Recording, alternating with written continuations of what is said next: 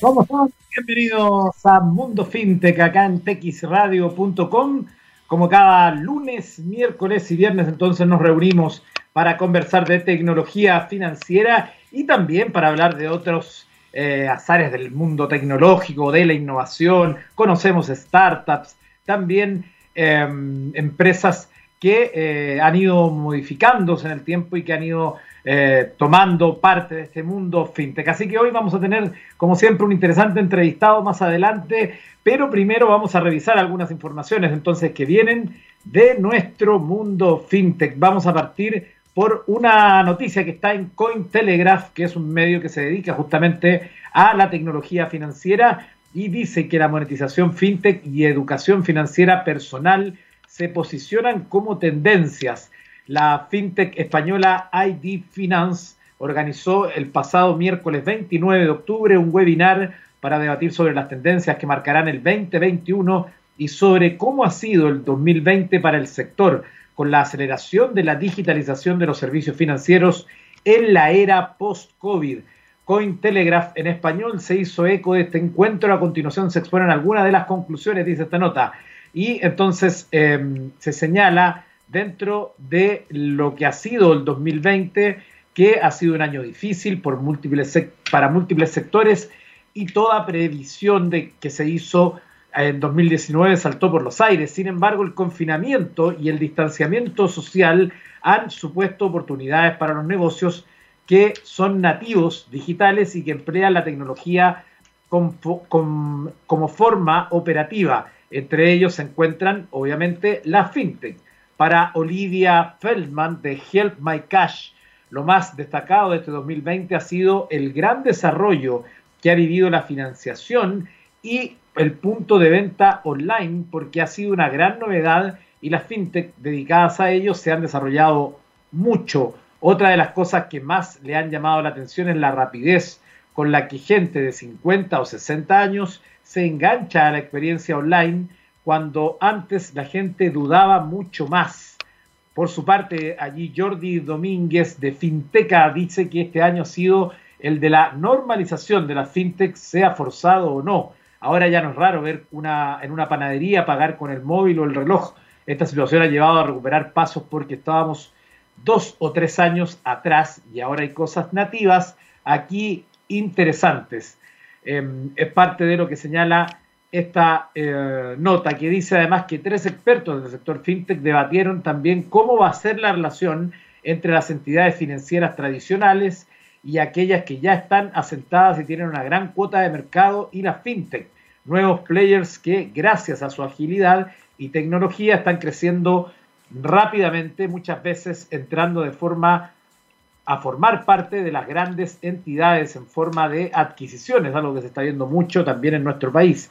Alessandro Seschel comentó, las grandes grupos tecnológicos ya se están moviendo en el sector fintech, ellos tienen los usuarios, pero tienen un banco detrás. El ejemplo más destacado en las tarjetas de crédito de Apple en colaboración con Goldman Sachs.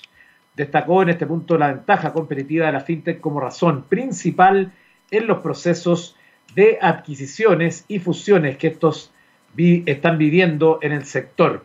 También algo que ya venía sucediendo, señala, es que hemos acelerado la fintech en el cierre de oficinas bancarias y para destacar la agilidad de la fintech frente a las entidades tradicionales, puso como ejemplo, un banco debe abarcar mucho más frentes a la hora de encarar cambios, mientras que para una fintech es más sencillo. El cambio de una página web es de un banco es mucho más complejo al tener más profundidad y ya que ofrecen muchos servicios. En cambio, la página web de una fintech al estar especializada en un producto o servicio, es menos profunda y, y, un cambio es sencillo de ejecutar. Por último, señala, los bancos toman muchas referencias y evolucionan. Es parte de lo que ocurrió luego de este encuentro, entonces, del mundo fintech. También otra de las notas que se está destacando hoy respecto a este tema es una que está en T y N Magazine, Fintech, ahorro e inversión, las brújulas hacia el bienestar financiero. Y dice que entonces el mundo está cambiando y a la vez también las empresas de tecnología financiera se encuentran en su lucha por revolucionar al sistema financiero. Una de las razones principales es lograr que cualquier persona, sin importar en dónde esté, pueda tener acceso a la inversión, lo que antes normalmente ni siquiera se contemplaba. Por estos motivos, los pilares iniciales de estas organizaciones son democratizar y empoderar al usuario para que de una manera fácil pueda cambiar su forma de ahorrar e invertir. Desafortunadamente, de acuerdo al panorama anual de inclusión financiera 2020, el número de cuentas comerciales por cada 10.000 adultos en México fue inferior al obtenido en Chile, Costa Rica, Colombia y Perú en 2018. Y por otro lado, la brecha digital no solo demuestra la falta de conectividad a Internet, sino la distancia que aún falta por recorrer para lograr que todo el país cuente con inclusión financiera digital. Parte de esta nota que está hoy en TIN Magazine. Y en el mismo medio hay una noticia bien interesante que además habla de lo que estábamos señalando como una de las tendencias, cómo actores tradicionales del mundo financiero están adquiriendo fintech porque justamente es más fácil que estar desarrollando sus propias eh, plataformas de, eh, eh, tecnología financiera para ser mucho más flexible y poder competir. Se trata de una noticia que señala que Visa adquiere una fintech para su plataforma de pagos. Visa ha anunciado entonces un acuerdo definitivo para adquirir Yellow Paper, una fintech pionera con tecnología propia y asociaciones que apoya a instituciones financieras y startups líderes en América Latina y el Caribe. La adquisición se fundamenta en una inversión y asociación estratégica que Visa realizó con el mismo en mayo de 2018. La plataforma ofrece una amplia gama de APIs que permite emisores, procesadores y, a gobiernos acceder de forma rápida y segura a múltiples rieles para diversos flujos de pago a través de una sola conexión. La adquisición de la fintech acelerará la adopción de la estrategia de red de redes de Visa al reducir en gran medida el time to market, el tiempo de llegada al mercado de emisores y procesadores y el costo de exceder acceder perdón, a las soluciones innovadoras e interoperables independientemente de quién opere o sea el propietario de los rieles de pago. Comilla dice esta noticia, estamos sumamente entusiasmados con la adquisición de esta fintech y como potencia el crecimiento de nuestro negocio en América Latina y el Caribe.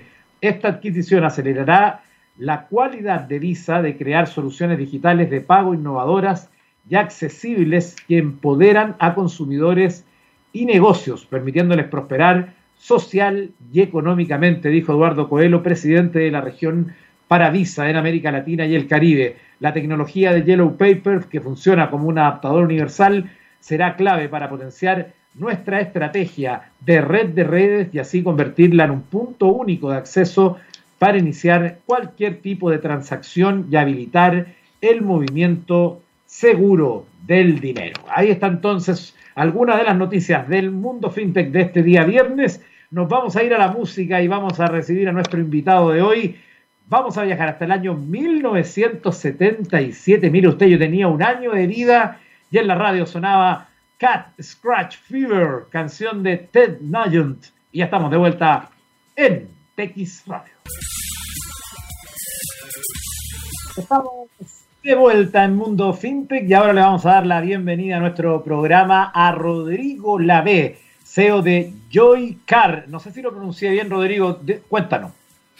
Hola Eduardo, ¿cómo estás? De, de muchas gracias por la invitación. Estoy muy contento de estar acá. Creo que lo que están haciendo en este programa es extraordinario. Y lo dijiste muy bien, es Joycar, así que estamos listos para arrancar. Ya, oye, antes de preguntarte qué es, ¿por qué se llama así? Mira, tiene dos cositas. ¿eh? Joycar es como el auto feliz, como Joy Car, y las dos O son como las dos O de rodita. Así que hicimos cualquier cosa ahí, pero nos no, entretenemos. Ya, perfecto. Oye, bueno, primero, además, es súper bueno que nos acompañes porque nosotros hemos estado tratando de ver todas las dimensiones de la fintech, ¿no? En todas las en todas las, eh, todos los usos que eh, están teniendo y que muchas veces la gente ni siquiera se da cuenta. Eh, y tú justamente nos vas a hablar de las Insurtech. Entonces sería bueno que primero expliquemos qué son y ahí entremos de lleno a saber qué es Joycar. Claro, tal cual. Mira, la Insurtech es básicamente, o, la palabra lo que pretende es hacer una mezcla entre Insure, que es seguros, y Tech, que es tecnología. Es cuando se mezcla la industria de los seguros con la tecnología. Y, eso se conecta un poco con nuestro propósito y el, por qué hacemos lo que hacemos, ¿ya? Mira, la industria de los seguros es una industria que le, otorga un bien muy importante a, la sociedad en términos de darle protección ante catástrofes y, y, incidentes, pero la verdad es que el modelo de negocio y la forma que opera ha sido de la misma forma últimos 200 años.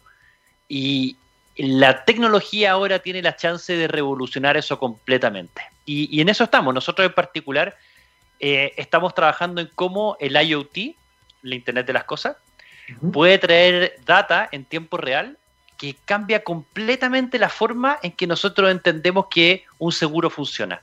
Eso no solo es cierto para donde estamos nosotros, en autos, ya también va a ser cierto para salud, también va a ser cierto para bienes más grandes como tu casa, pero como estamos en auto voy a partir explicándolo ahí.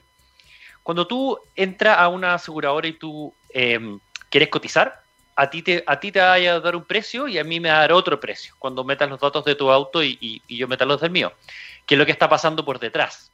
Está pasando por detrás es que hay un equipo dentro de la aseguradora que se llama el equipo actuarial, que son, son matemáticos, son estadísticos, y lo que van a hacer es van a decir, bueno, tu auto tiene este marca y modelo, tú vives en esta eh, geografía, tiene esta edad, entonces te van a empatar con un grupo que tenga similares características y van a asumir que tu riesgo es el mismo. Eso es mirar para atrás. Mirar para atrás y decir, bueno, la data es así, pero vamos, vamos a suponer de que va a seguir siendo así para ti. El Internet de las cosas cambia ese paradigma por completo. Porque eh, si te fijas, con ese modelo, tu precio no tiene que ver por cómo tú manejas, no tiene que ver por cuánto tú manejas en el caso de los autos. Es como que tú te suscribieras a la luz o al agua y hicieran el mismo ejercicio y asumieran de que por ende tú vas a ocupar 3.000 eh, megawatts. No tengo idea. ¿Cuánto usas? La verdad, nadie sabe. Pero vamos a asumirlo. Y, ahora el, el, paradigma cambia. Ahora tenemos la posibilidad a través del Internet de las Cosas de que si tú ocupas muy poco el auto, pagues por lo que usas si tú lo usas eh, de forma muy apropiada y muy segura, pagues mucho menos de que quien lo está utilizando de forma mucho más arriesgada. Y eso hace mucho sentido, porque, o si no, en este caso, eh, pagan justos por pecadores. Y, eso es, particularmente relevante y tiene que ver con nuestro propósito también, porque, eh, no, sé si tú sabes, pero en, en, Chile, del total de las personas que tienen auto, como un 35% nomás lo tienen asegurado. O sea, hay un 65% de las personas que tienen auto y que no lo tienen asegurado. Mucha gente que no tiene asegurado el auto. Mucha gente, y, en Latinoamérica ese número es, más grande todavía, es casi 75%. ¿Y, eso se explica solo por los costos de los seguros tradicionales? Una, una, mira, hay dos cosas.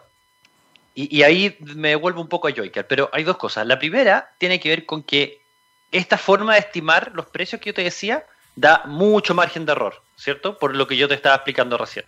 Es difícil estimar precios cuando solo miras para atrás y no sabes lo que está pasando. Entonces los precios tienen que estar lo suficientemente altos para subsidiar a los que manejan mucho o los que manejan poco. Entonces asegurar es caro y eso deja mucha gente fuera. Y también ocurre de que, eh, por ejemplo, alguien de, segmento medio que combina el uso de, que esto es muy típico, ¿eh? combina el uso del automóvil con la locomoción colectiva y usa el auto viernes, sábado y domingo, le duele mucho pagar un seguro tan caro por algo que ocupa tres días a la semana y que, y que es un, por si acaso me pasa algo. Entonces, cuando, eh, si, si tú puedes tener un gasto que, sea, que se conecte con algo que tú efectivamente eh, usas, dame un segundo. no, tranquilo.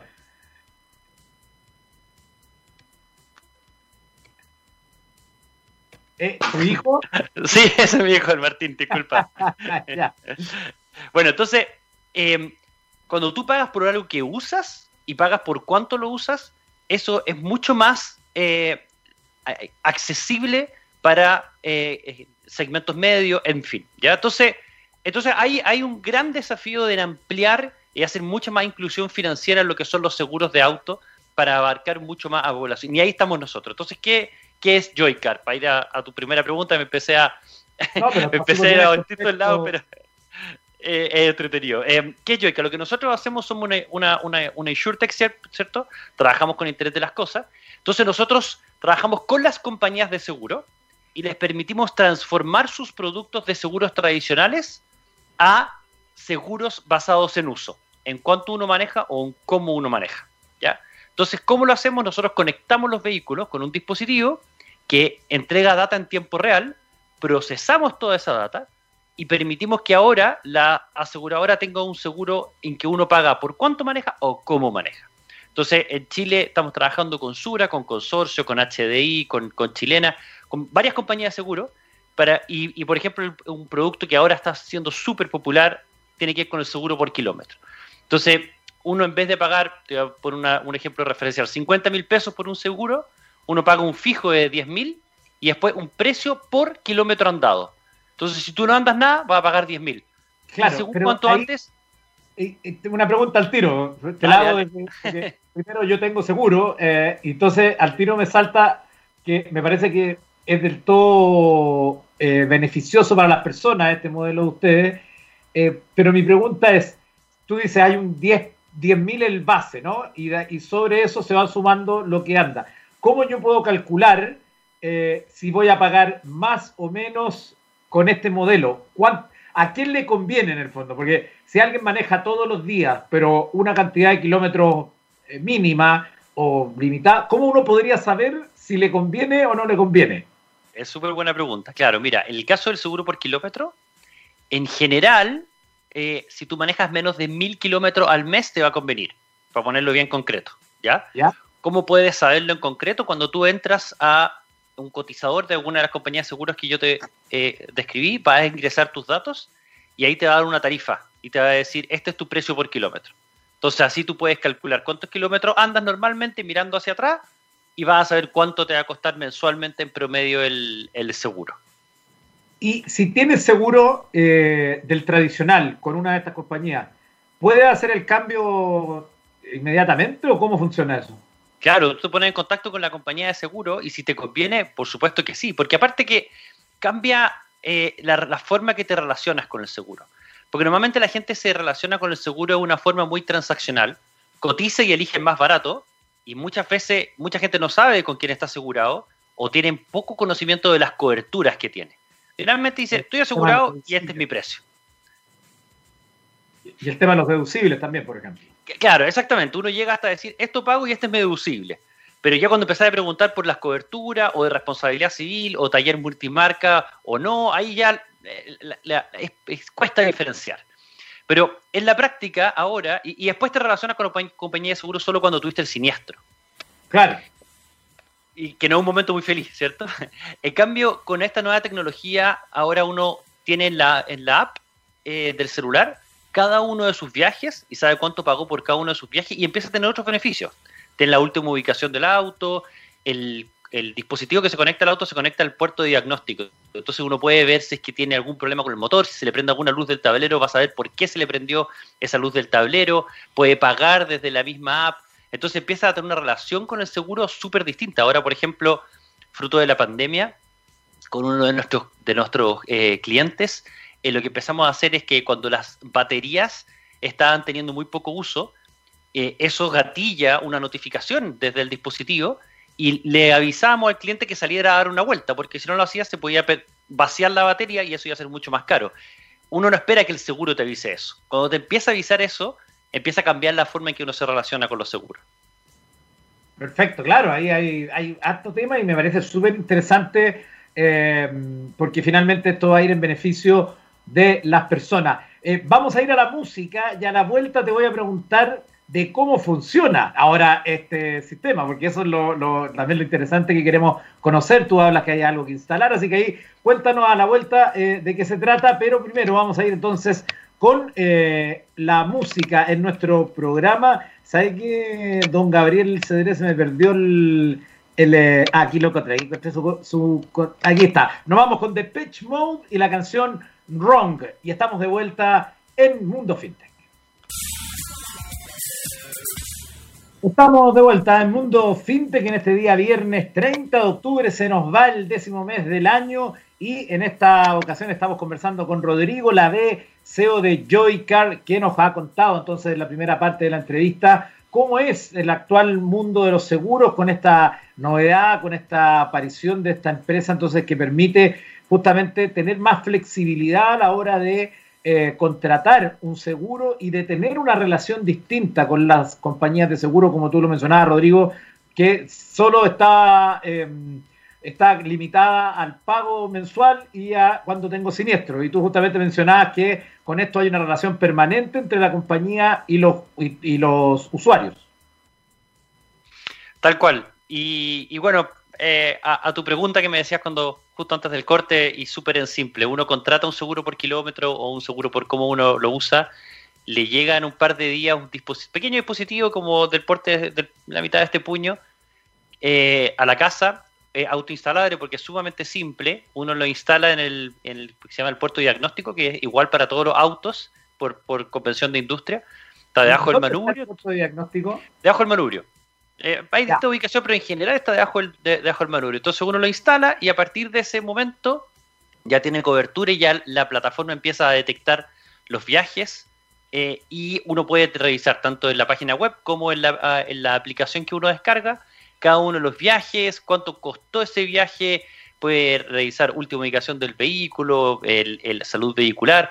Hay un montón de cosas y a partir de ese momento uno empieza a pagar por cómo uso o cuánto lo uso. Aquí, como te decía, eh, esto está haciendo tendencia en Europa y en Estados Unidos y, y están moviéndose hacia allá, pero todavía muy poco en Latinoamérica, lo que a nosotros nos ha dado una súper linda oportunidad, porque gracias a Dios hemos, el, junto, la, la, pandemia hizo que este tipo de productos pase a ser mucho más relevante, porque la mayoría de la gente dejó el auto estacionado como nunca. Entonces, pagar por algo que no se usaba pasó a ser algo eh, sumamente cómodo para mucha gente. Se empezó a, a migrar en masa a seguros pasados en uso. Entonces, en Chile empezó a crecer muy fuerte. Abrimos operaciones en Perú. Estamos trabajando con la aseguradora más grande en Perú también. Y también empezamos a crecer en México, también estamos trabajando con la aseguradora más grande en México, y en el camino detectamos que había una oportunidad muy grande también para pequeñas flotas, flotas de 5 o 7 vehículos para, de, pymes, que les cuesta mucho saber qué pasa con esos vehículos que están eh, siendo manejados. Nadie tiene tiempo para revisar, lo estarán manejando bien, eh, están haciendo maniobras peligrosas. Estarán... inmediatamente de estos letreritos que tienen antiguamente manejando bien, llame a o mal, llame a. Exactamente, la idea es reemplazar eso con tecnología. Vimos esa oportunidad, sentíamos que teníamos la tecnología para hacerlo, lo lanzamos primero en México y ahora recién, hace un par de semanas, lanzamos un software de optimización de flotas dirigido a pequeñas flotas en Estados Unidos. Así que muy contentos, creciendo harto, con mucha eh, adrenalina, pero entusiasmados con lo que se viene. Eh, hay una pregunta que se me ocurre inmediatamente. Eh, yo estoy en el sitio web de ustedes, joycar.com, eh, y sale, claro, por un lado las líneas personales y por otro las comerciales, que como tú hablas para pequeñas flotas, pensando en las pymes, es una súper buena alternativa. Y cuando leo lo de las líneas personales, el detalle, ahí justamente tú hablas de una plataforma Plug and Play que incluye todos los módulos necesarios, bla, bla, bla, y sale en el fondo el detalle, ¿no? Y aquí es donde yo quiero em, hacerte algunas preguntas. Eh, por ejemplo, dice análisis de riesgo y scoring. Y como tú mismo lo decías, me imagino que esto está diseñado para poder aplicar algo que sabe el sistema, independiente que tenga o no tenga, eh, incorpore inteligencia artificial. Eh, hay cosas que uno, son conductas que te hacen subir o bajar tu scoring, me imagino. ¿Esas cosas se pueden saber? Claro, mira, hay cosas bien directas, ¿cierto? Como las aceleraciones bruscas, como los frenados bruscos, los eh, excesos de velocidad. Hay cosas que son que gatillan una conducta más riesgosa. En general, tanto en Chile como en la tendencia mundial, lo que el, enfoque no es un castigo, sino que es un premio. ¿ya? Entonces, en general, por ejemplo, los seguros pasados en uso acá, como funciona es que uno paga una póliza tradicional, pero si maneja bien, obtiene un descuento. Entonces, no, el peor de los casos va a estar igual que cualquiera que conduce y que paga un seguro normal. Y en el mejor de los casos, porque conduces con pocos frenados bruscos, con pocas aceleraciones bruscas, etcétera, va a poder ganarte un descuento. Entonces, es mucho más un lado de eh, premio más que de castigo. Después empiezan a aparecer cosas entretenidas, ¿cierto? Como eh, qué tan grave, qué tanto más riesgosa una persona que dobla más a la izquierda que a la derecha el, hay, hay, hay, momentos del día por el, ángulo donde te pega el sol que si tú manejas mucho en esos momentos eres más riesgoso. Ahí empieza a ver, claro, eh, ahí empieza a aparecer otros datos que son entretenidos también. Oye, y em, yo tengo una pregunta que desde que estoy conversando contigo, debo decir que es uno de los capítulos que más me ha entretenido porque encuentro que esta cuestión es fabulosa, eh, no solo porque es un beneficio para las personas, sino cómo, cómo funciona. Eh, yo me pregunto inmediatamente, ¿por qué la aseguradora eh, les parecería una buena idea este modelo pensando que es probable que muchas de las personas van a pagar menos y van a recaudar menos? Eh, te lo pregunto desde la ignorancia absoluta, solo entendiendo sentido común, digamos.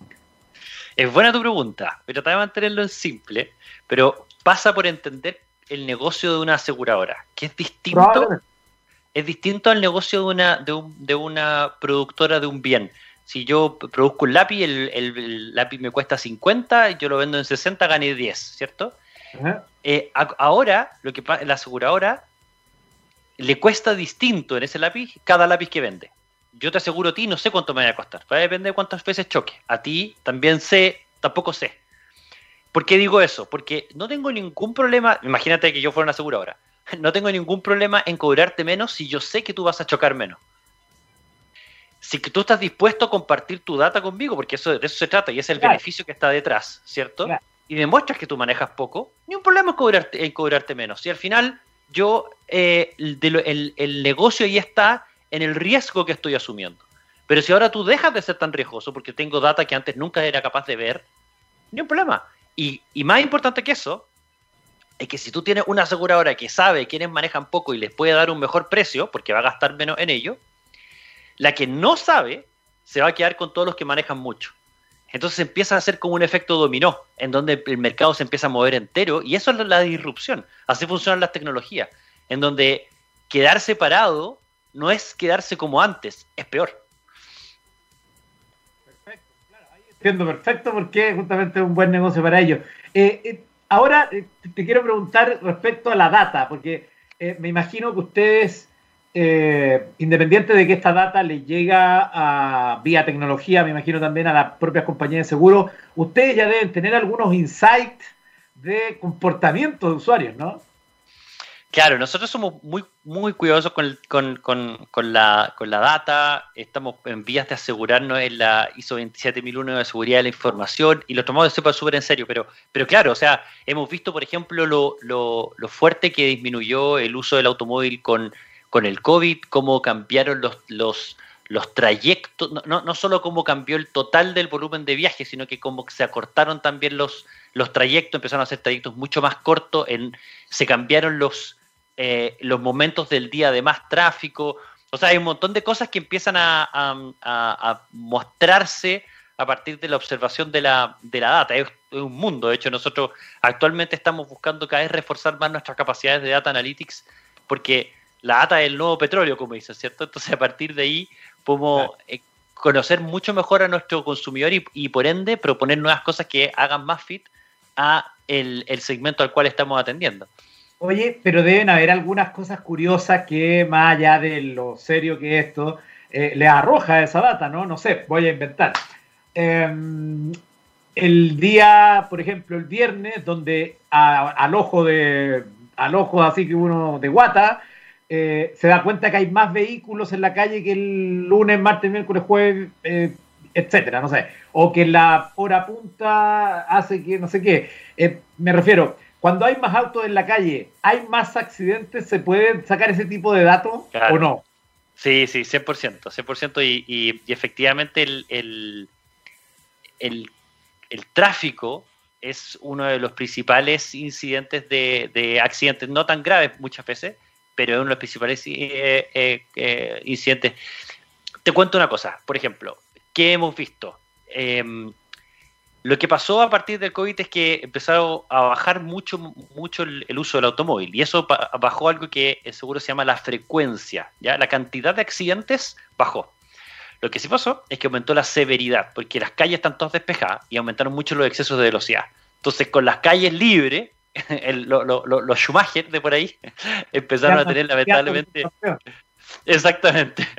Entonces pues, se, se, switchó desde frecuencia hacia, hacia severidad. Así que, por un lado, las calles más llenas, por último, nos, resguardan de, esos accidentes más peligrosos a veces. Oye, y me imagino que también debe haber alguna diferencia o incidencia entre la noche y el día, ¿no? Claro, eh, también existe una incidencia de la noche y el día, y como te digo, más que incluso eso, es eh, dos cosas. Uno, la, el ángulo del sol, eso influye bastante, pero también ahí se empiezan a ver conductas, o sea, unas aceleraciones bruscas en, la madrugada es un perfil de riesgo eh, definitivo y uno puede empezar a intuir muchas, muchas más cosas detrás de eso. Pero no, son muchas cosas que nosotros las vemos de forma súper agregada y con mucho cuidado con el, con el manejo de, de los datos, especialmente ahora que estamos entrando en Estados Unidos. Y ahí es todavía más potente eso y algo que nos tiene súper desafiados, porque para nosotros Estados Unidos es un mercado enorme donde la exigencia del consumidor es, incluso mucho mayor y hoy es como nuestra gran apuesta ¿eh? en términos de dónde estamos metiendo nuestra caja, nosotros y, nuestros inversionistas que gracias a Dios nos apoyan, ahí es donde más estamos apostando hoy por hoy. Perfecto. Eh, pregunta, si alguien, por ejemplo, como yo, que me interesó mucho esto y seguramente muchas personas van a querer por lo menos averiguar más. Eh, ¿Qué tendrían que hacer si tienen seguro y quieren eh, moverse a la modalidad que tienen con la tecnología de ustedes? Mira, actualmente el, los seguros basados en uso están disponibles como brokers a través de Falabella Seguros, a través de, de Seguros, también directo en la página web de Seguros Sura, en la página de, de, consorcios eh, seguros de auto, eh, y también hay otras aseguradoras que cuando uno llama por teléfono se, le pueden ofrecer esa modalidad. En simple, si quiere, uno puede poner seguro por kilómetro en Google y le van a aparecer varias alternativas en Chile. Eh, y, pero de nuevo, contactarse con su aseguradora y ver si está la, la, la, opción, porque ya estamos con la mayoría de las aseguradoras en Chile. Ya, perfecto. Ahí está entonces el dato. No sé si te gustaría antes de despedirnos, mencionar algún elemento más eh, o quizás dónde van a ser los próximos pasos que ustedes van a dar. No con esto, ya nos dijiste, llegan a Estados Unidos, donde en fondo claramente ahí eh, hay un mercado enorme. Yo para, cerrar nomás eh, es que, y, para otras startups es creerse mucho el cuento, es apuntar grande a, a los otros. Eso no ha funcionado bien y tener buenos socios. Para nosotros, HCS Capital, que, que es el, los inversionistas que están entre nosotros y que han invertido en nosotros, han sido claves para nuestro crecimiento. Con esos elementos, ambición y buenos socios, se puede llegar muy lejos. Perfecto. Bueno, Rodrigo Lavez, CEO de Joycar, muchas gracias por este contacto con Mundo FinTech y que le siga yendo extraordinario.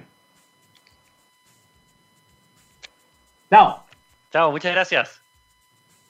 Bueno, y en los últimos minutos de nuestro programa vamos a revisar también algunas notitas eh, sueltas que nos quedan. Y esta es una historia increíble una historia bien eh, llamativa, bien insólita. Se trata de una cámara, una cámara de televisión controlada por inteligencia artificial y que eh, cometió un blooper de aquellos. Eh, y esto me tiene bien notable. Yo se les voy a leer la, nota que está en gamebeta.com, pero está en varios portales. dice así, la inteligencia artificial nos está facilitando enormemente la vida en muchos ámbitos del día a día, desde asistentes personales hasta la realización de nuestras fotos en un smartphone. Sin embargo, está todavía un poco verde en algunos sentidos como para confiarle tareas críticas en la que puede haber factores que no se han estudiado lo suficiente. Ha sido el caso de la retransmisión en video de un partido de fútbol donde la cámara, en vez de estar controlada por un humano, estaba controlada por un software. Y partiendo de que mucho de lo que puede salir mal acaba saliendo mal, la emisión se ha visto arruinada porque la inteligencia artificial ha confundido a un juez de línea calvo con la pelota. sí, así tal como usted lo escuchó. La retransmisión se dio en el contexto de un partido de la segunda división de la liga escocesa, conocida como Scottish Championship, y el club local, el Inverness Caledonian jugaba, entonces había anunciado días antes que tras dos pruebas exitosas en los últimos 14 días, estrenarían un nuevo sistema de retransmisión. El comunicado decía así, em, utilizará imágenes en vivo suministradas por el sistema de cámaras Pixelot recién instalado en Caledonian Stadium. El sistema Pixelot utilizará cámaras con tecnología de rastreo del balón de inteligencia artificial incorporada para producir imágenes en HD en vivo de todos los partidos del campeonato en casa en el Caledonian Stadium. Y entonces dice que, eh, sin embargo, es posible que durante esos 14 días de pruebas el servicio no fuera aprobado con un jugador o árbitro calvo y que con esas condiciones de luminosidad concretas, porque como podemos ver en el video y en el tweet anterior, la acción con el balón se quedaba fuera del rango de la cámara, lo cual se centraba en seguir los movimientos del juez de línea. Muchos aficionados del equipo comentaron el problema en directo, pero no pudo solucionarse a tiempo. El problema llegó al grado que uno de los aficionados del equipo contrario, el Ayer United, se quejó en Twitter de no haber podido ver el gol de su equipo.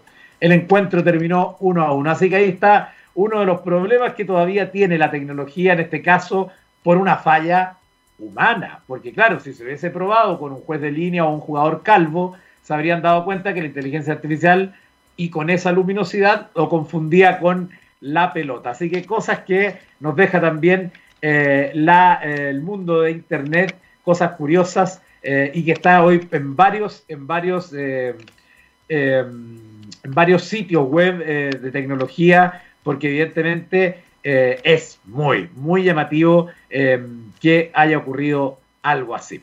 Bueno, con esa información yo llego al final de nuestro capítulo de hoy de Mundo FinTech. Les agradezco mucho su sintonía en esta semana, en los tres capítulos que tuvimos el lunes miércoles y viernes. Recuerde que estamos entonces eh, desde las 3 hasta las 4 de la tarde y usted nos puede acompañar y también nos puede eh, escuchar de manera on demand. Si usted quiere proponernos temas, quiere hablar conmigo en redes sociales, me encuentra como edu-castillo y ese mismo edu-castillo cuando era joven, una persona, un niño, ¿ah? un niño ilusionado, eh, bailó más de una vez esta canción como un lento, que era algo muy propio de la época cuando yo era joven. Una canción del año 1992, una de las canciones más famosas de esta banda, una de las grandes canciones de la historia de la música, ubicada en el puesto número 5 de las mil mejores canciones de todos los tiempos, según la revista Q Music, y en el puesto 6 de las mejores canciones que incluyen los mejores solos de guitarra, Seguramente usted lo recuerda, Slash ahí afuera de esta pequeña capilla haciendo ese solo de guitarra. Nos vamos a despedir en esta jornada con November Rain, una de las pocas canciones que ha superado los mil millones de reproducciones en YouTube de los años 90. Así que con este temazo me despido, Gabriel, gracias por los controles y nos vemos el lunes en otro capítulo de Mundo Fintech.